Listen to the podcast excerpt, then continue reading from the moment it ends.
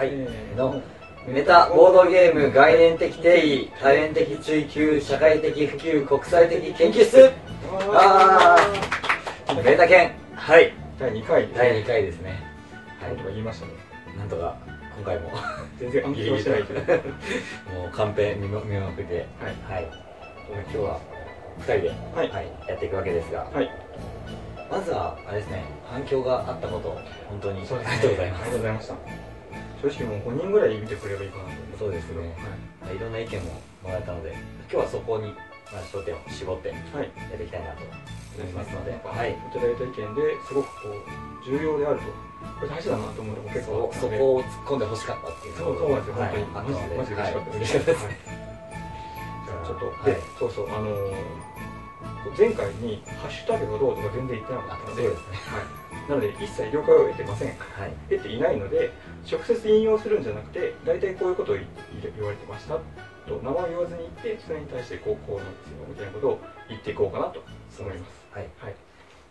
じゃあ早速早速じゃあ議題その1ということで、はい。えー、とそもそもメタメタゲームメタボードゲームとしてくくる範囲が広すぎなんじゃないかと、はい。はい、それはその通りだと思う、全くもって。全くもってその通り。全くもってその通りで。はい、でもある意味ねこの広めに取ったっていう理由もありますよね。そうですよね。だから、えー、とこの前回の放送でその定義が完全に定まったわけじゃ全然なくて、はい。むしろこれからどんどんやっていった時にその定義はこうですよねっていうのをどんどんどんどんアップデートしていきたいんですよ。なので最初は広めにとってそれをどんどん磨いていきたいというのがまず一つ。それからえっ、ともちろんまだ未完成なので中で分類が必要だと思うんですよ。こうこういうメタボードゲームこういうメタボードゲームとなると最初にはやっぱりこう広めに取っておかないと後にこうなんていうのつかめる範囲が狭くなるので、はい。という意味で範囲を広めに取ったっていうのはあります。っていう感じっていうことですね。ですね。はい。はい。はい。そういう感じですねこれでまあ答えられたかなというようなはい、はい。そうですね。全体的にお答えするっていうのもそうなんですけど多分前回あまり伝わってないんで。すよまあおそらくこちらもはい伝えるのが伝え方がね初めて、はい、下手くそっていうのがあったと思うので、それについて研究できればはい。むしろそれを突っ込んでくれたのは本当そうなんですよ。にありがたいありがたいですね。はい。じゃあ次行きましょうか。はい。じゃあ次のお題としては、えーまあ、カルータがはい、本質はメタゲームなのかどうなのかうん。という問題をご指摘いただいて、めちゃめちゃ面白いと思うんですよ、い。や本当にこれはまさに自分も思ってたところで、はい。最初カルータっていうあのゲームを聞いた時に、あその音楽を聴いてそれに対してカルタをしていく歌詞についてはい。やっていくって聞いた時に、あれこれメタゲーなのかな？そうちょっとそうですね。買う時もこれぞメタゲだろうと思ってワクワクして買ったわけですよ。でも逆に自分はあのあれこれメタゲーなの？って思っちゃったんですね。ほうほう。で要は音楽を用意してしまうとこれはもうメタゲーではない。もうプレイリストを作ってこういうゲーあの曲でやってきますってやってしまった時点でメタ要素がなくなってしまう、はい。要は有線であの、まあ、曲をランダムで聴いたりとか、うん。あと街を出歩いてその中で耳にした曲であのカルータをやるっていうとすごくメタゲー感はあるんですけど、はい、そのゲームのために用意してしまうと、まあ前にあの定義づけをしてもらったと思うんですが、えー、何でしたっけ、え外部の外部の情報。外部の情報をあの、まあ、ゲームと関係ないところの情報をゲームに使っていくのがメタゲーだと言っていたわけなのでゲームのために用意してしまうとそれはメタゲーなのかどうなのかっていうのが、結構あやふやだなと自分も感じたところなので。あのルールは全く同じなのに遊ぶ側の遊び方の違いでメタゲーがそうじゃなくなるか変わるっていうのは結構面白いなと思うんですよ。でもじゃあ本質がメタゲーなのかどうかって言われるとそのこれ自分がツイッターでしてるっていうそのものなんですけどその定義として大事なこととしてはその、えー本来ゲームのために作られたものじゃない。つまりそれは外部と言いたいんですけどそれを使ってるかどうかだと思うんですよ、といの場合はカルータのために作った曲じゃないんですよ。はい。カルータのために作った曲でカルタをするんだったらそれはもうカルタなんじゃないかとそうです。ねで、まあ、メタゲーの要素をあの前面に押し出しているものが要はメタゲーなんじゃないかなと、はい。すごく感じるところはあるのでルールとして意識してるかどうか。意識しているかどうか。そういう意味ではもうかなり意識しているゲームではあるのであのカルータはメタゲーだとうん今はすごく思ってるので。これ本当はサグイネルさんたちに出てきたいですねどうなんですかねその辺って言って本当は言いたいですね。もう一個思うのはそのメタゲームの中にも分類が必要っていうのはここでもそうでだからカルータはこれこれこういうメタゲームメタボードゲームみたいな風に言った方がいいのかなと。だからこれは継続して話すべき話であってすごく面白いなと思ってます。これ何件もいただいたご意見なんですけどメタゲームっていうのがすでにあると、あってで混乱してしまうと、うんまあ、なるほどと思うんですけど。その新しいことを新しい概念を作ろうとしているのであれば混乱しない名前にすべきなんじゃないっていう意見はご意見はよくわかりますでそのしかもメタゲームっていう名前が使われているのが例えば人狼とか例えばそのマジック・ザ・ギャザリングとか、まあポケモンもそうだと思うんですけどそのボードゲーム結構近しいところで使われている言葉なんですよね。だから混乱するのは確かにそうだなと思ってで、えー、とだからメタゲームメタボード違うメタゲームっていう名前がまずどうなのっていうのが一点ですね。でこれに関連してさらに大事なこととしてこれ続けていっちゃっていいですかなのでそのメタゲームってこういうものなんじゃないって言ってくれた人がいまして、えー、とフラックスとか、はい。そのフラックスってどういうゲームかっていうと、まあ、カードゲームなんですけどカードを出すごとに勝利条件がどんどん変わっていくと。最初はだから4点取れば勝ちだったのにカードを5枚持ってれば勝ちとかどんどんゲーム中にルールを変えていけるプレイヤーっていうのがメタゲームだと思ってるんですよねっていうご意見があって。そうですね特にあの、まあ、ご存知の方も多いかもしれないですけどあの、はいノミックっていうはいゲームがあるんですね、はいでまあそのノミックそのフラックスの元になっているのかちょっと自分もよくわからないんですけど元ネタかもしれないんですがルールを変えていくことを楽しんでいくうんゲームという、うん。あの概念としてあってでそこで日本語の書籍としてはメタマジックゲームというような、はいまたここでもメタゲームが出てきてくるんですけどその要はそのデフォルトのルール、えーではその各プレイヤーが手番で、えールールの変更をあの、うん。えー発議する。うん。あの、まあ、こういうルールはどうでしょうかっていうのをそれをあの、まあ、変更ルールを変更することのできる権利をあの与えられているゲーム。なるほどだからそのフラックスよりもさらに、えー自由度が高い。でルールを変えていくことを念頭としたゲームだとこれ本当に終わるのかなってあの話を聞いてて思ったんですけど自分もまず全然やったことはないゲームなんですけど。変える内容っていうのは自由なんですか？自由らしい。自由なんだ。すごいな。もうそのゲームの参加者プレイヤーがあ過半数か何かあの獲得すればあのそのルールが適用される通るとこれって本当に終わるのかな？ちょっとやってみたいなってこの枠でちょっとぜひやってやってやっていければ面白いなと思いながら。ただこれがメタゲームなのかどうなのかと。うんそのメタっていうのが何に対してのメタかっていうことだと思うんですけどメタってもともと何らかの外のとかそういうことですよね。でえーフラックスとか例えばゲームの本質がルールルールというのが一番上にあってその下にプレイヤーとかコンポーネントとか、はい。まあがあるっていうふうに考えるとその一番上のルールをその下にいるプレイヤーが変えられるわけだから、まあ、メタゲームだよな確かにと、でも同時に前回自分たちが言っていた外部の情報を積極的に中にこう取り込むゲームでやってましたっけ？ゲームとしてそうね。ゲームに使う、えーあゲームのために用意されていないものを、あはいえーゲームのの中で。使う。ゲームがメタゲーじゃないかという。それに合うかって言われると。ねちょっとなんか違う気はしますそうなんですよ。でその定義と定義自体はどんどんこう変えていって拡張したしたり削ったりしてもいいと思うので、はい。それでうまいこと収まるならそれでいいと思うんですがあそもそもこの放送の目的がその、まあ、定義を作っていくっていう。そうですね。ことですから。定義をその議論する過程を放送したいはい、でどんどんもう議論に入ってきてほしいんですはい。ね、だからこうやっていろいろ言ってください本当嬉しいです、はい。えっ、とだからなんだっけ。だからえっ、とそのフラックスについては取り込めない場合もあるなと思ったんですよ。定義をどういじくり返しても。で先ほどのメタゲームという名前が分かりにくいというここで戻ってくるんですけどっていうのを考え合わせると名前をもうちょっと変えた方がいいのかなと思ってます。そうです。今で少なくとも、はい今のところ我々が考えている中ではメタボードゲームそうですね。が一番、はいまあしっくりくるのかなと、はい。ただまあもしメタボードゲームよりも、これがしっくりくるなっていうのがあれば、は全然我々はあもう全然。変えていいですよね。全然こだわれてないですね。ので次からもうもう あこれこれそそそれそれっていうのがあれば、はい。ぜひあのハッシュタグつけてあぜひお願いします。ねつけていただけるとありがたいです、ハッシュタグメタメタメタケンメタケンなのにメタケンの名前が変わるってそんな不思議なことですけどまあ、大喜利でもいいのでやってもらえると非常に嬉しいですね。はい、えっ、とえっ、となんでそのメタゲームが流行ると思ったのか。確かに前回の放送中に自分が言ったと思うんですけど、はい。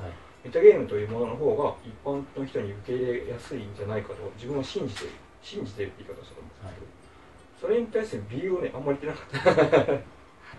えっと2つあるんですけど、えー大きく分けるとゲームサークルという言葉とレクリエーションゲームという言葉がキーポイントです。はい。でこのうちゲームサークルという言葉は野崎さんがおっしゃっていた言葉で、えー野崎さんは多分そのうちゲストで出てくれると思うんですけど、ゲストが来られた時にはい。話せるとぜひお一番話ししたいなと思ってまして。ビッグゲストが来られた時に。はい、はい今もちょっとゲストがはい来てますが。参ってますが、はい、でもう一つそのレクリエーションゲームという概念もありましてこれも多分知っててくださる、はい。ナインさんがこれはい放送でおっしゃってた話で、はい。自分もすごく感銘を受けたんですけど、えー、と自分の理解しているなりに言うと,、えー、とゲームには2種類あると。いわゆるドイツゲームに代表されるようなゲームと、レクリエーションゲームというものがあると。でその、まあ、レクリエーションゲームの何かというとその参加している人間の主観を、えー利用したゲームだったかな確か。ちょっとここ適当で申し訳ない。けど自分としてはそういう理解でます。でそのナインさんはもともとドイツゲームが面白いと思って入ってきたとだから将来的にどんどんこうボードゲーム人口が増えていくとドイツゲームを好む人の人口が膨らんでいくんだと思ってた。でもここ最近のゲームマーケットの傾向を見てるとどうもそうではないかもしれない。どういうことかというとレクリエーションゲームというものがどんどん広がっていってるんじゃないかはいおっしゃってまして鋭いなぁと非常に思ってまさに自分自身がそうだったのでそのつまり一番最初に入ってきたきっかけが、まあ、人狼がきっかけだったんですけどその後面白いと思ったのは例えばベストフレンドとかなんですよ、はい。その自分自身はその入入力と出力がすごく自由だったので、はい。そのベストフレンドとか、まあ、人狼もそうですよね。こんなこんな自由でいいんだと思ったのがきっかけだったんですよ。だからレクリエーションゲーマーが増えるんじゃないかというご指摘がすごく自分としては納得が今だったんです。でそのレクリエーションゲームというものとメタボードゲームというのは非常に近い距離にあるんじゃないかなと思っていまして、えー、と外部の情報を積極的に取り入れていくということはそのゲームを広げるそのレクリエーションゲームに近づいていくと思ってるんです、はい。でレクリエーションゲームが広がるのであればメタゲームも広がると思うしそのですね新しいレクリエーションゲームを作ろうと思った時にそれは新しいメタボードゲームを作ればそれになるんじゃないかと。そうなると一般の人にどんどん広まっていく突破口になるんじゃないかと思ってます。でそうなるとですよ。そうなるとえっ、とまあ、えーと自分も含めてそうなんですけどもともと例えばそのドイツゲームをずっとやってきたような人既存のボードゲームを遊んで面白いと思う人が面白いなんてこれゲームじゃないんじゃないのっていうようなゲームこそがもしかしたらそのメタボードゲームの突破口になるかもしれないなと個人的に思ってで自分もなんならそういうゲーム作りたいんですけどでもゲームで育った人間なんでどうしてもそういうゲーム寄りになってしまってそのバランス取りがすごく苦労しているっていう感じなんです、まあ我々もゲームがあのレクリエーションもゲームも両方、まあ、好きですから。そうなんですよね。それのバランスをうまく取っていきたい、ただ、まあ、メタボードゲームが、はい。あのこれぞメタボードゲームっていうのは今ないんそう意外とない。状態。意じゃないかな外とないなカルタももちろんその要素を含んでると思うんですが先ほど言ったように実はメタじゃなくななくなる瞬間があるんじゃないかはい。ということですよね、ということはそこにね可能性が可能性がある。じゃないかこれがどんどんどんどん発展していくジャンルであれば、とはいもっとあのボードゲームが広まっていくんじゃないかと。はい。でその発展するための中核となるゲームが今ないんじゃないかな、はい。というような状態なので皆さんチそれをャンスです。はい、それを我々も作っていきたいですし、はい。あとはあの皆さんも作ってきてあ作ってくれる人がどんどん増えてほしいというのが、この放送の目的の一つでもあります。はい、大きな目的の一つです、あのーこれもツイッターで言及されてた方がいるんですけれどもそのこれが結構ブルーオーシャンじゃないなんじゃない？かはい。全くその通りだと思います、はい、ここからだから新しいゲームが生まれればいいなと。できれば自分たちで作りたいんですけど。なんならそうじゃなくても非常に嬉しいなと思って。でこうやってジャンルとして確立するためにはそれをそういうゲームを作ろうっていう人がどんどん増えてくるそうですね。もっと面白いものが絶対できてくると思うので、はい、だからあメタメタボードゲームっていうのがあるんだと思ってもらえたらいいなと思ってますでもうさっき2つって言ってましたけどもう1個言っていいですか？はいどうぞ。ど えっと、えー、ボードゲームっていうのはこれからそのデジタルゲームともずっと戦っていくライバルだと思うんですよ。でデジタルゲームは今大きな変革を迎えつつあると自分は思っていてでそれはもちろん VR 流行ってますからね。流行ってますね。で VR っていうのはこれからも自分は確実に流行るんじゃないかと思ってまして。でその VR が流行るとどうなるかっていうとこれは自分の意見ですよ。その没入感で言ったら絶対かなわないんですよ。例えばまあ自分 K2 大好きなんですけど、あの雪山に閉じ込められる感じがするんですよ。本当に。でもそれは例えば VR のゴーグルをかぶって目の前が雪山だったらそっちの方が没入感あるわけですよ。目の前も全部そうなんですかから単純な没入感を競うだけでは勝てない。フレーバーだけでは勝てないんじゃないかと思っていて。でもちろんシステムの面白さもあるんですけど自分が突破口になると思っているのはアナログ性なんですよ。はい。でこれ議論を飛躍しますがメタメタ成分っていうものが仮にあるとしてそのメタ成分を突き詰めるとそれはアナログさじゃないかと思うんです。よであの大半のボードゲームは実はアナログゲームかと思いきやデジタルゲームであるっていう話がありましてこれ説明した方がいいですよね多分ね。これはした方がいいですね。どういうことかと言いますと、えー、とアナログってその電源を使ってないんだから何でもボードゲームとアナログゲームなんじゃないのと思いきや例えば数字を比べたりする。1と2を比べたりするのは明らかにデジタルな処理をしてますよね。デジタルっていうのはその非連続。アナログというのは連続というのをお願いします。だから、えー、と1と2の間に無限の数があると考えればアナログですし1と2の間には数がないと考えるのは、えー、とデジタルですよね、まあ、1.5とかでもいいんですけどとにかく区切ってあればデジタルなわけですよ。となると大半のゲームボードゲームは実はアナログだけどデジタルなんです。でもメタ成分を含んでいるっていうのは、えーそのアナログ性なんじゃないかなと自分は今のところぼんやりですが思っていますということはですよ。えっ、とボードゲームというのはアナログ性を常に含んでいるのにそれにアナログゲームであろうとするゲームは意外とないんですよ。そうですねデジタルデジタルで処理しているので。ということはこれが大きな可能性なんじゃないかと。VR を中心としたデジタルゲームに対してその先行するとすればそのアナログ性を生かしたゲームなんじゃないかと自分は思ってます。あ我々もあのあ特に自分もあの3秒ルールっていうゲームをはい。作ったんですけど、はい。あの一番こだわったのが、はい。あのアナログ感なんですね。要は3秒測ってしまえばはい。いい、で確か3秒はそれはアナログデジタルでいうとデジタルに入ってしまう。なのでできるだけアナログ感を出したい。だから球が落ちるまでをあの、まあ、その区切りの時間としてはやっているのでその球が落ちる約3秒っていうのがすごくアナログなのいいですよねあれ、はい、ぼんやりしてる感じが。それがあの、はい。デジタルでは絶対出せない味。要はそのちょっとした角度で変わったりとかはい。あの話すタイミングとか話し方とかでも変わってくるのでそれがボードゲームだからこそできる。はい。あのデジタルゲームでは真似できないことだと思ってるので、はい。そこを、まあ、追求して作ったゲームではあるので、はい。それもなんかメタゲームの一つに含まれる要素なのかななるほど。ちなみに今発売中なんですか？と、もうあの、い。在庫がもうない状態で。宣伝はしないという、はい、宣伝は、はい、自分たちのゲームほとんど言及してないですもんね。そうですね。メタゲームメタボードゲームですね。メタボードゲームを追求すると,、えー、とこれ AR に近くなるんじゃないかと自分は思ってます、で AR ってのは何かっていうとだから、えー、と現実を取り込んだゲームを拡張現実、えー、と大体現実ゲームって言うんですって AR ゲーム、まあメタゲーメタボードゲームじゃないかはい。まんまそうじゃないかと思うんですけどだからその、えー、とだからじゃない VR ゲームは先ほどデジタルゲームでこれから来るって言いましたけどその後は AR が来ると思ってるんです。VRAR っていう順序だと思うんです。となるとアナログが今もともと持ってるその AR 的なメタゲメタボードゲーム的な成分を一生懸命追求しておくとどんどんどんどん先行できるんですよデジタルゲームに対して。ということでこれはチャンスではないかと、はい、先ほど言ったようにメタボードゲームこれぞっていうものがまだないから作れれば作ることができればすごくいいんじゃないですか。と思ってます、はい。はい。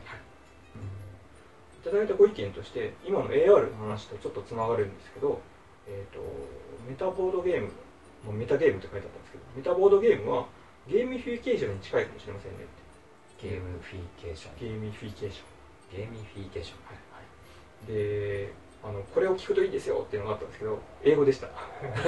まだ聞いてません。すいません。これは勉強してはい、はい、聞きましょう。聞きます、はい、でその同じツイートの中にえっ、ー、と違うゲーミフィケーションをウィキペディアで見た。んだそしたら代替現実ゲームとも近いと。書いてありました。代替現実ゲームそういうのゲーミフィケーションだけど代替現実ゲームとメタボードゲームは大体全部近い概念になると思うのでおっしゃる通りツイートツイートでおっしゃる通り近いものじゃないかなと思いました、はい、メタゲームというものは、えーと、メインとなるゲーム以外の要素でもそれを本体に取り込むとメタじゃなくなるんじゃないっていうご意見があってそうなんですよ。そうです。そうこれが一番引っかかるところですね、はい、これさっきのカルータとすごくつながってますよ、はい、だからえっ、ー、とあれだ。プレイリストを作ってしまうともうゲームに取り込んだことになるからメタじゃないんじゃないこれどうなんですか？どうなんですか？自分の回答としてはそのあれですよ。ゲーム用に作ったものなのかそうじゃないのかで自分は区別したんですがまあでもそれだけそれ以外にもあり得るかなと思うんですけど。あとはそのルールの中でこの取り込む上でこれはメタですよという状態で取り込むのであればメタ感はあるのかなではルールの中でそれをメタとして扱うのであればメタなんだっていう考え方も一つありますし。そうですね。例えばあとはその、まあ、ちょっとボードゲームとは外れた話になりますけど、うんはい、ゴルフなんかでよくあの動物がボールを持って穴に入れたらそれはもうホールインワンになる、うん、あのルールがあるんですけどそれって果たしてメタなのかどうかっていうとゴルフの中ではかなりメタなことが起こっているとは思うんですけどそれがルールの中で要は定義されているのでそうです、ね、その時点でもうそれも含めてメタじゃないっていう見方もできる。面白いな。なので自分の話で言うと、はい、カラスっていうのはそもそもゴルフのためにやるわけじゃないからそれはメタゲームゴルフはメタゲームってなる。あと今のお話ですごく思い出したことがあってこれもツイッターでおっしゃってた方がいたんですけど、えーと、前回定義の中でルールとしてメタ外部のものを使う意識しているものをメタボードゲームと呼ぶって言いました、はい、確か。でもそうすると可能性が狭まっちゃうんじゃないかとおっしゃってた方がいてつまりそのメタ情報を使いますよって言わないけど実は使ってるようなゲームをメタゲームって扱った方が全体として可能性が増えるんじゃないですか。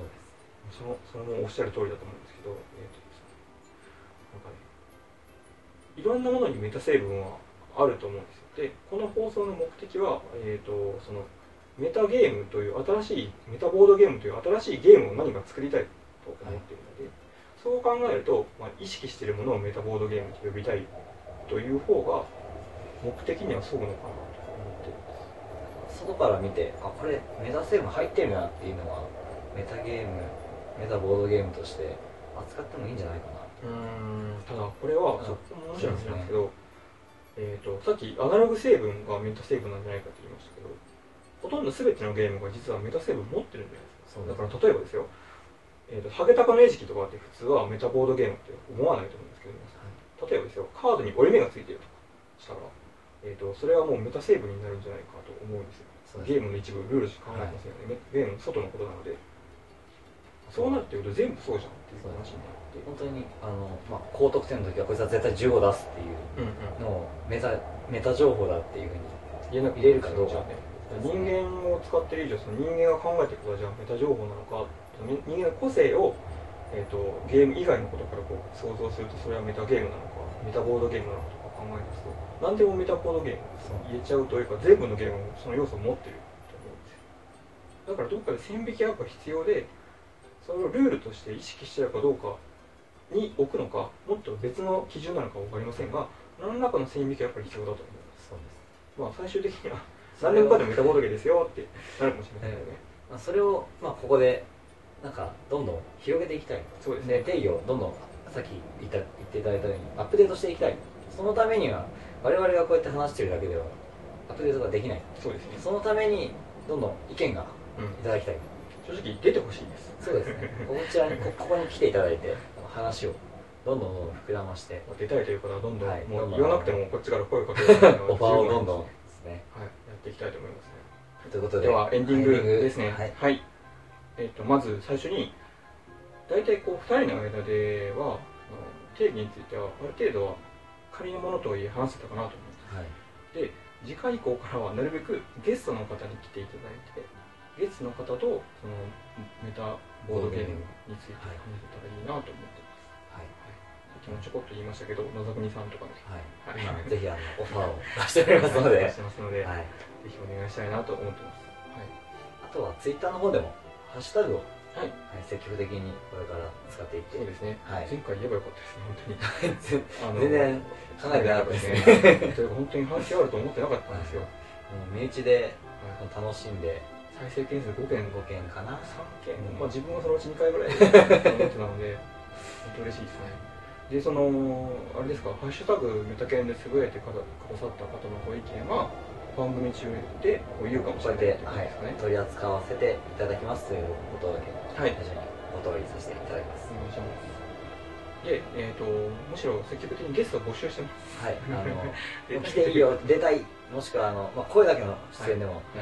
全然あのやりようはいろいろあるかとは思います割と本気で声かける可能性あるので、あのもう一言やりたいという声をいただければ、それは。あのやり方はいろいろ考えさせていただきますので、よろしくお願いしますなんかめめっちゃ怒られるとかでもまあいいかもしれないよね。怒怒られる回ってはい。勉勉強足りませんでした。えっ、とであとあれですね、えー今ブログを作って、はい、シーサーブログの方でえっ、とブログを作ってそこから見ることができますのであの Google でメタ検索してもらうと2件目で。2軒目、はい。1軒目何なんですえっ、とねメタルメタル。メタルなんとか研究所がね出るんですよねメタケンで検索すると、はいなんかこれ。はい。日本メタル経済研究所。はい。はい。の次に、えーはいメタケメタケンが出てきますねンシーサーブログ出てきますので、はい、メタル研究所なるほどな。わかりました。ということで、えー、とそちらも見ていただきたいかなと思います。はい。あと何か言い忘れたことありますか？あ大丈夫ですかね。大丈夫ですかはい。ね。もし何かあればまた Twitter ブログ、もしくは次回の放送で。はい。はい。これ、次回は？次回は。2週間後ぐらい？2週間ぐらい取れればまたいいかなと。はい。2週間に1回ぐらいのペースになるんですかね？月月2ぐらい月まあ2 4、2ぐらいだよな。月2ぐらいで。3ぐらいできればいいけど、ゲストの方にかかってます。はい。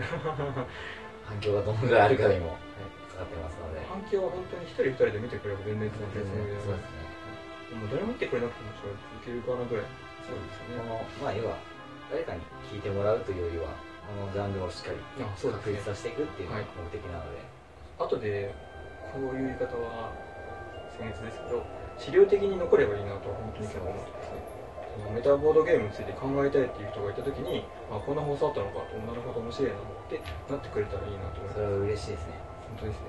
ということでゲストの方にかかってると、もしくはあのなんか意見がねはい、あるとそれを元にああそう放ですね。送しやすいのではい。あのまあ出るのはちょっとだけど、はい。まあ、意見はちょっと言いたいなっていうのがああれば、はい。どんどんどんどんハッシュタグでやっていただきあの書いてつぶやいてい。ただければ、滑舌が悪いとかでも頑張ります、はい。滑舌が悪いってめっちゃ言うんですよ。いやそれはあの我々はい。気をつまあ全然しゃしゃべり慣れてないそうですよね。2人がこれって慣れるもんなんですかねだんだん。やっていけば慣れるんですかね。ちょっとその辺のご意見もいただければ。ああそうですね。はいここ放送的にどうよっていうのがはい。あれば。だんだんぐだってきましたこれ。ぐだってきましたかね。じゃあこの辺で。はいこの辺で。はい、はい。ではまたはい。よろしくお願い第します。3回にお会いしましょう。はい、はい。ありがとうございました